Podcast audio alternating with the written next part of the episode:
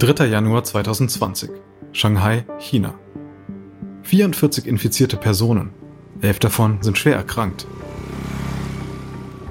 Ein Motorradkurier rast die Straße hinunter auf die städtische Klinik zu.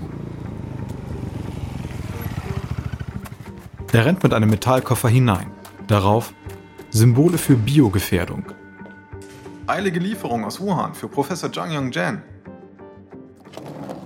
Zhang ist ein führender Virologe Chinas, ein Experte für die DNA-Entschlüsselung unbekannter Krankheitserreger. Und eine mysteriöse Krankheit breitet sich in der Stadt Wuhan in Zentralchina aus. Zhang soll den Erreger identifizieren. Der Koffer wird eilig in ein Hochsicherheitslabor gebracht und geöffnet. Darin befindet sich ein Reagenzglas mit Lungenflüssigkeit. Die Probe stammt von einem 21-jährigen Klinikpatienten aus Wuhan, Zhang und sein Team arbeiten die nächsten 40 Stunden ununterbrochen daran, das Virus zu isolieren. Um 2 Uhr morgens am 5. Januar ruft ein Laborant Zhang zu sich. Auf dem Bildschirm seines Rechners sind die Buchstaben A, C, G und U zu sehen, die sich in verschiedenen Kombinationen wiederholen. Es handelt sich um den genetischen Code des Virus, Zhang ruft den Leiter der Lungenabteilung am Wuhan Central Hospital an. Wir haben das Genom. Es ist ein neuartiges Coronavirus, eng verwandt mit SARS. Am anderen Ende der Leitung wird es still. Der SARS-Ausbruch 2003 hat mehr als 800 Menschen getötet. Ist es gefährlicher als SARS?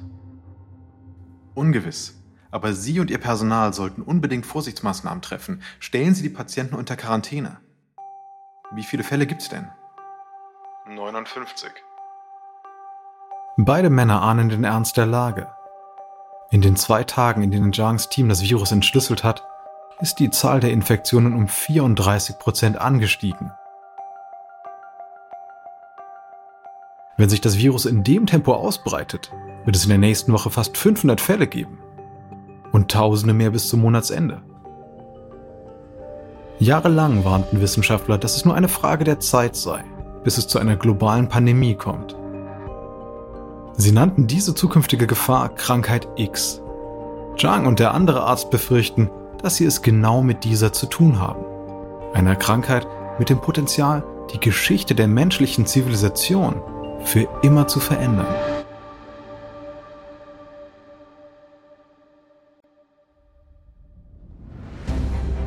Ich bin Alexander Langer für Wandery und das ist Kampf der Unternehmen.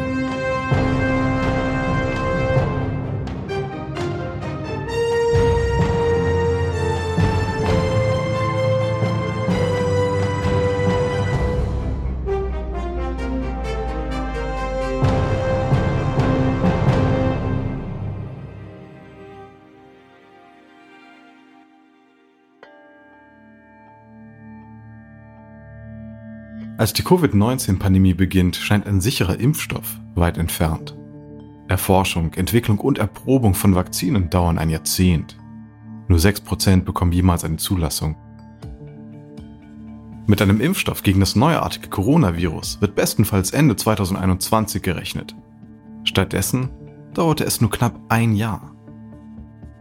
In unserer neuen Serie verfolgen wir den Wettlauf der Pharmaindustrie gegen die Zeit, um einen Impfstoff gegen das Covid-19-Virus zu entwickeln und Leben zu retten. Es ist auch ein Kampf um einen Anteil am globalen Impfstoffmarkt, auf dem jährlich 100 Milliarden Dollar umgesetzt werden. Die Herausforderungen sind enorm. Die Pharmaunternehmen müssen wissenschaftliche Durchbrüche erzielen, ihre Produktion vergrößern und eine komplexe Vertriebslogistik entwickeln. Und während das tödliche Virus immer mehr Menschenleben fordert und die Gesellschaft bedroht, mutiert es. Nur vier Unternehmen von Hunderten schaffen es, am Wettlauf teilzunehmen. Der amerikanische Pharma-Riese Pfizer und sein deutscher Partner BioNTech. Der Big Pharma Player Johnson Johnson, der Biotech-Aufsteiger Moderna und das britische Team AstraZeneca, von der University of Oxford. Das ist Episode 1. Dies ist keine Übung.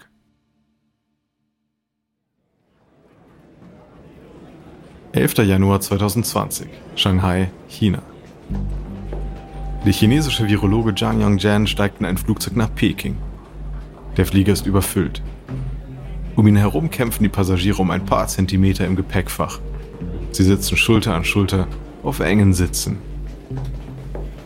Entschuldigung. Danke. Entschuldigung bitte. Sorry.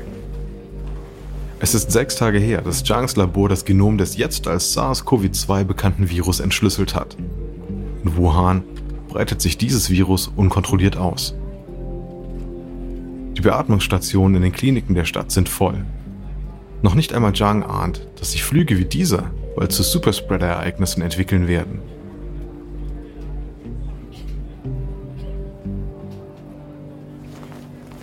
Als Zhang sich in den Sitz quetscht, klingelt sein Telefon. Es ist Edward Holmes, ein Virologe der University of Sydney. Edward, hi. Ich sitze im Flugzeug und äh, wir starten gleich. Ich mach's auch ganz schnell. Ich will das Genom dieses Virus online veröffentlichen. Solange es nicht bekannt ist, kann niemand Medikamente, Tests oder Impfstoffe herstellen. Und wenn es sowas ist wie bei SARS, müssen wir sofort handeln. Eine Flugbegleiterin steht vor Jan. Sir, wir rollen jetzt zur Landebahn. Sie müssen auflegen. Entschuldigung, Entschuldigung. Ich bin gleich fertig. Ich bin gleich fertig. Sekunde. Edward, ich habe das Genom bereits bei der nationalen US-Datenbank eingereicht. Ja, aber die lassen sich viel zu lang Zeit und die haben wir nicht. Man muss das Genom jetzt, jetzt veröffentlichen. Jetzt. Zhang hält inne. Chinas Regierung unterdrückt Informationen zum Ausbruch. Die Behörden könnten ungemütlich werden, wenn er das Genom unerlaubt veröffentlicht. Doch er weiß auch, dass Holmes recht hat. Eine Verzögerung bedeutet mehr Tote. Die Flugbegleiterin schaut verärgert. Sir, Sie müssen Ihr Gespräch beenden. Sofort. Zhang antwortet Holmes. Tun Sie es. Nach dem Gespräch postet Holmes das Genom auf der wissenschaftlichen Forschungsplattform Virological.org. Push-Nachrichten ploppen auf den Geräten von Virologinnen und Virologen auf der ganzen Welt auf. Das Rennen um die Bekämpfung des Covid-19-Virus hat begonnen. Manche Forscherinnen und Forscher sind nicht einmal überrascht. Sie haben mit so etwas gerechnet.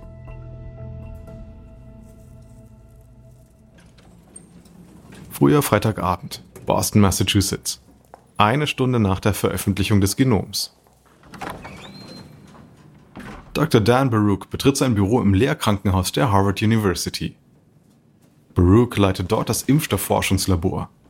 Er wird im Büro seine E-Mails bearbeiten. Eine Nachricht von virological.org landet im Posteingang. Baruch öffnet sie. Es ist das Genom des neu entdeckten Coronavirus. Erstaunt nicht schlecht. Gerade kommt er von der jährlichen Klausurtagung mit seinem Forschungsteam. Dort haben sie Versuche mit Coronaviren geplant, um die Entwicklungszeit bis zu einem fertigen Impfstoff zu testen. Eine Übung, um die Herstellung eines HIV-Vakzins zu unterstützen. Mit der Veröffentlichung des Genoms kann der Test direkt beginnen. Baruch hat zu diesem Zeitpunkt keine Ahnung, dass dieses Virus, ebenso wie HIV, Millionen Menschen töten wird. Baruch mailt seinem Team. Wir haben das Genom des Coronavirus. Zeit für den Impfstoff.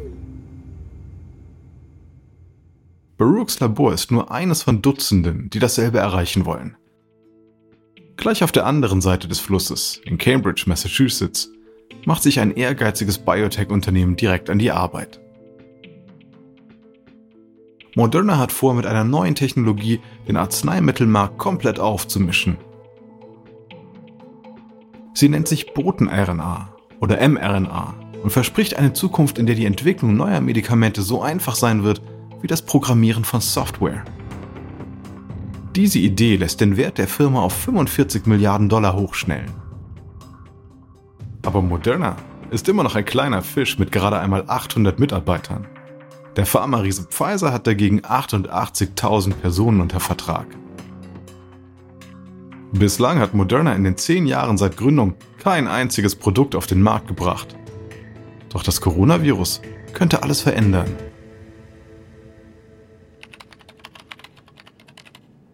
Es ist 7 Uhr am Abend. Hamilton Bennett ist in der Moderna Zentrale am Arbeiten. Bennett ist die 34-jährige Partnermanagerin des Unternehmens. Gleich wird sie an einem Videogespräch mit dem Impfstoffforschungszentrum der US-Regierung teilnehmen. Sie loggt sich ein. Ein bärtiger Mann erscheint auf dem Bildschirm. Barney Graham, der stellvertretende Direktor des Impfstoffzentrums. Das Zentrum unterstützt die Firma Moderna bei ihren Tests. Diese sollen zeigen, wie schnell die neue Technologie in einem Pandemieszenario Impfstoffe liefern könnte. Guten Abend, Hamilton. Hallo, Barney. Sie wollten die Details der Tests durchgehen? Ja, gerade ist das Genom des neuartigen Virus aus China entschlüsselt worden. Äh, wir sollten die Versuche damit beginnen. Bennett hat nicht mit einem sofortigen Start gerechnet. Aber echte Pandemien haben eben keinen Vorlauf. Das Biotech-Unternehmen ist bereit, die Herausforderung anzunehmen. Natürlich. Gut. Kismikia Corbett leitet das Projekt. Sie ist der Hauptkontakt. Ihr Team wird die Leitung bei der Identifizierung des Spike-Proteins übernehmen.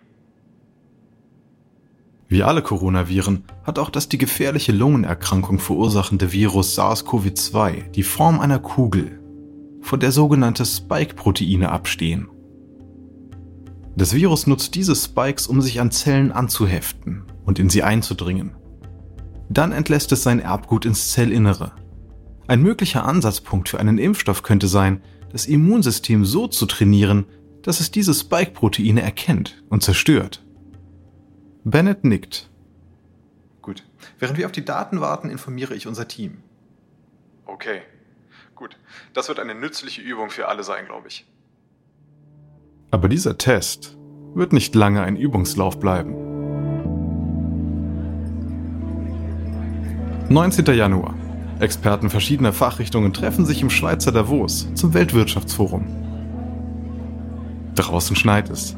Drinnen an den Bars sprechen Staatsoberhäupter, Firmenchefs, Prominente und Aktivisten über ihre Visionen für die Welt von morgen. In einer dieser Bars sitzt Moderna CEO Stéphane Bancel. Bancel mit Rolli und Designerbrille hört einem europäischen Immunologen zu, der seine Sicht auf das Coronavirus erklärt. Dieses Ding, das kann eine Pandemie auslösen. Bancel unterbricht. Aber China sagt, es sei kein SARS. Der Mann zeigt auf sein Handy. Ich habe das hier bekommen. Von einem Kontakt in Wuhan. Der Immunologe hält Bancel das Telefon hin. Auf einer Grafik ist eine Linie zu sehen, die wie eine Rakete steil nach oben zeigt. Das ist die Anzahl der täglichen Neuerkrankungen. Bancel sieht den Forscher an. Es könnte eine Pandemie sein? Gut möglich. Das Virus ist sehr, sehr ansteckend. Es wird von Mensch zu Mensch übertragen. Wahrscheinlich über die Luft. Wuhan hat 11 Millionen Einwohner, mehr als New York City. Das Virus zieht wohl auch schon außerhalb seiner Kreise, sagt man. Bancel schluckt. Wenn dieser Typ recht hat, ändert das alles. Am nächsten Tag in Cambridge, Massachusetts, sitzen die Top-Mitarbeiter von Moderna im Konferenzraum.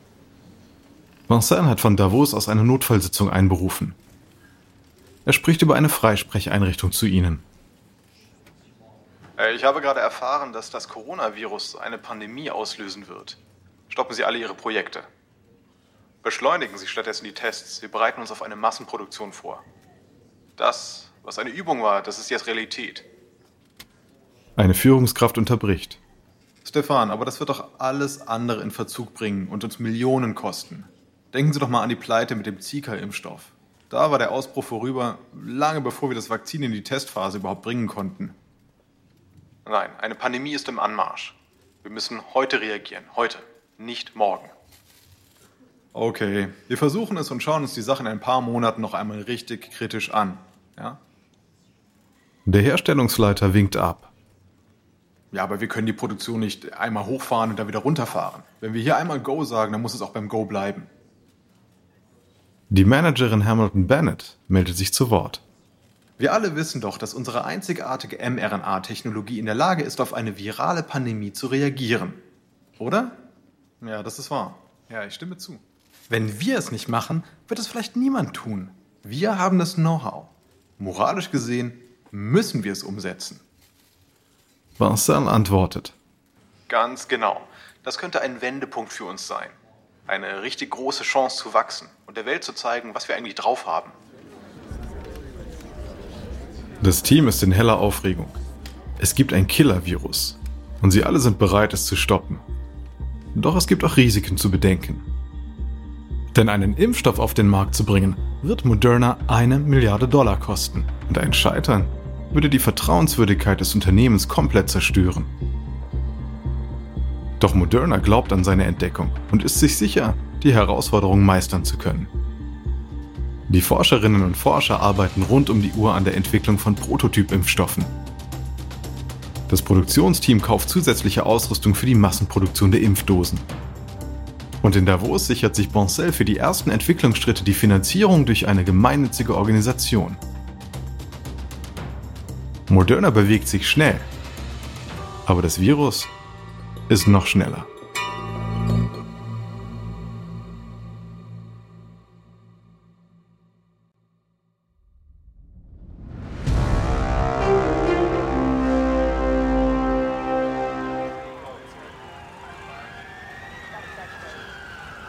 20. Januar, 10 Uhr abends im US-Bundesstaat Washington.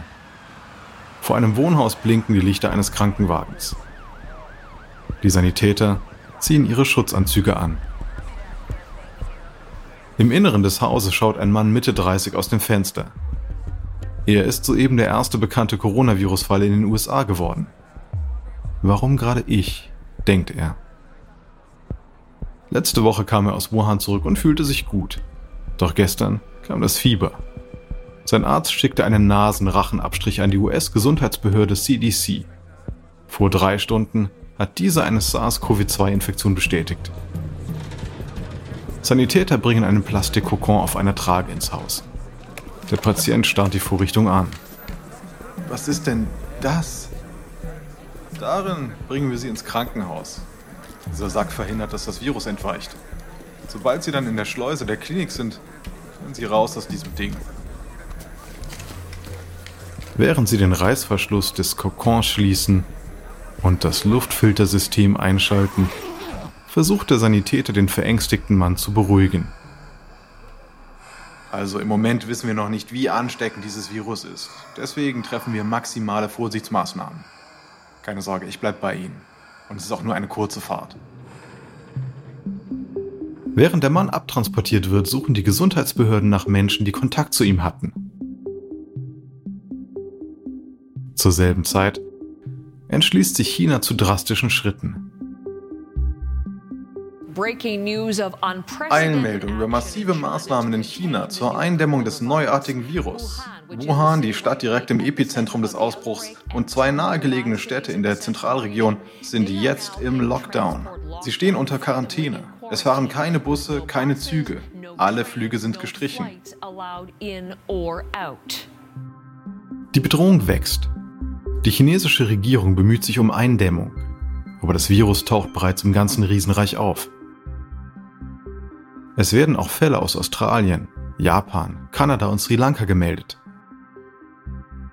Da sich die Lage verschärft, werden Moderna und die Wissenschaftler von Harvard bei ihrem Wettlauf gegen das Virus nicht lange allein bleiben. In Europa sind zwei weitere Teams von Wissenschaftlern dabei, sich diesem Kampf anzuschließen. Und auch sie sind schnell. 27. Januar 2020, Mainz in Deutschland.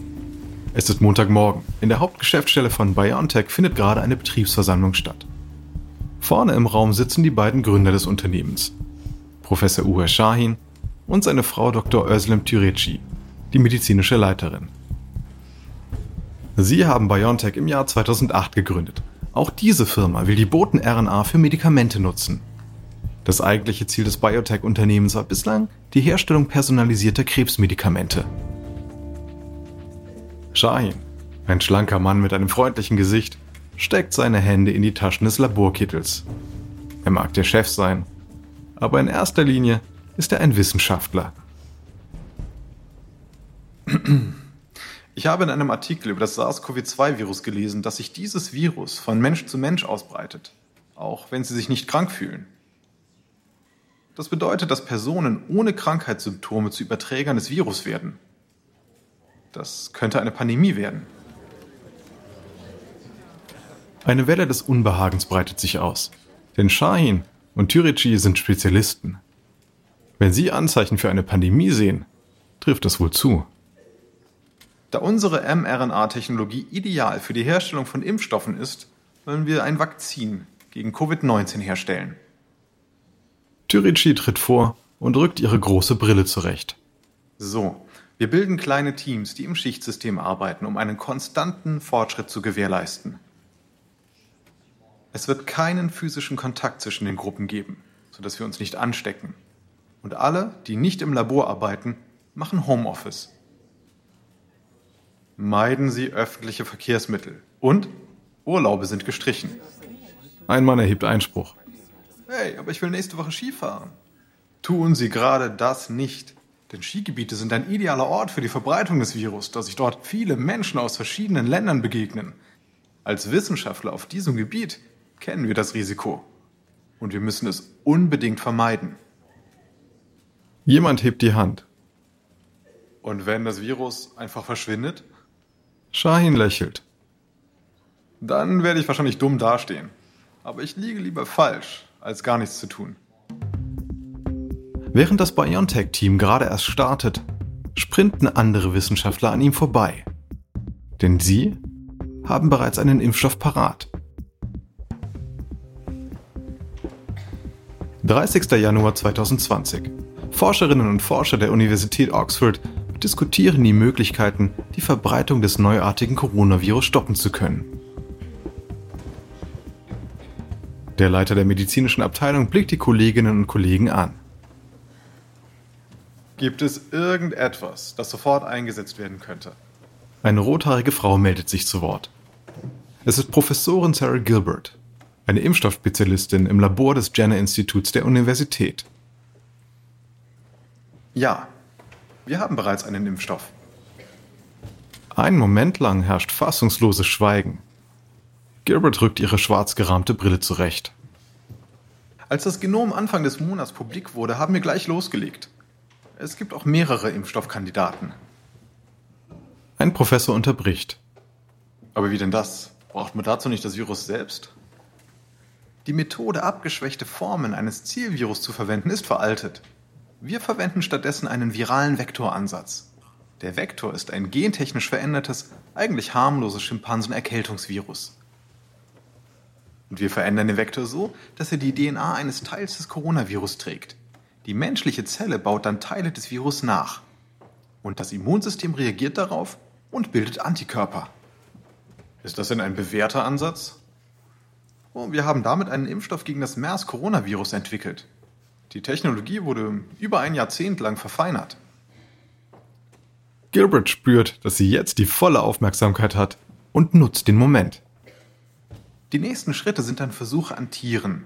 Und dann folgen kleine Studien zur Sicherheit bei Menschen. Aber das alles ist mit Kosten verbunden. Zum Beispiel für die Herstellung von Impfdosen und. Der Leiter unterbricht sie.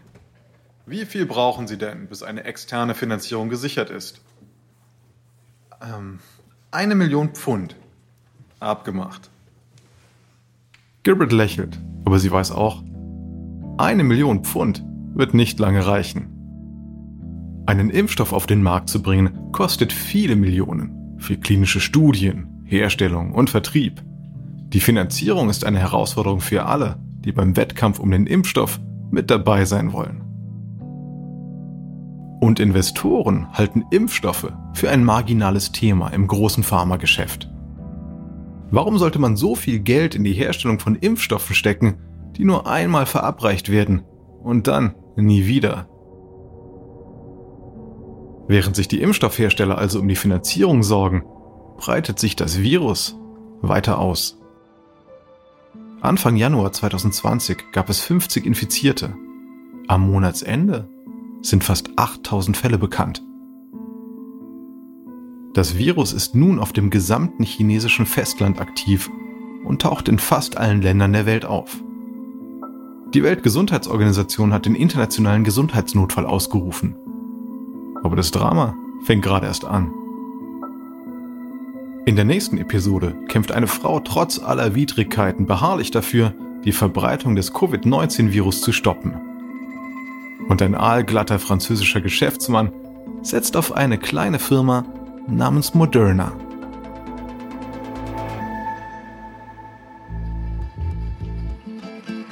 Dies ist Episode 1 von Der Wettkampf um die Impfstoffe aus Kampf der Unternehmen von Wandery.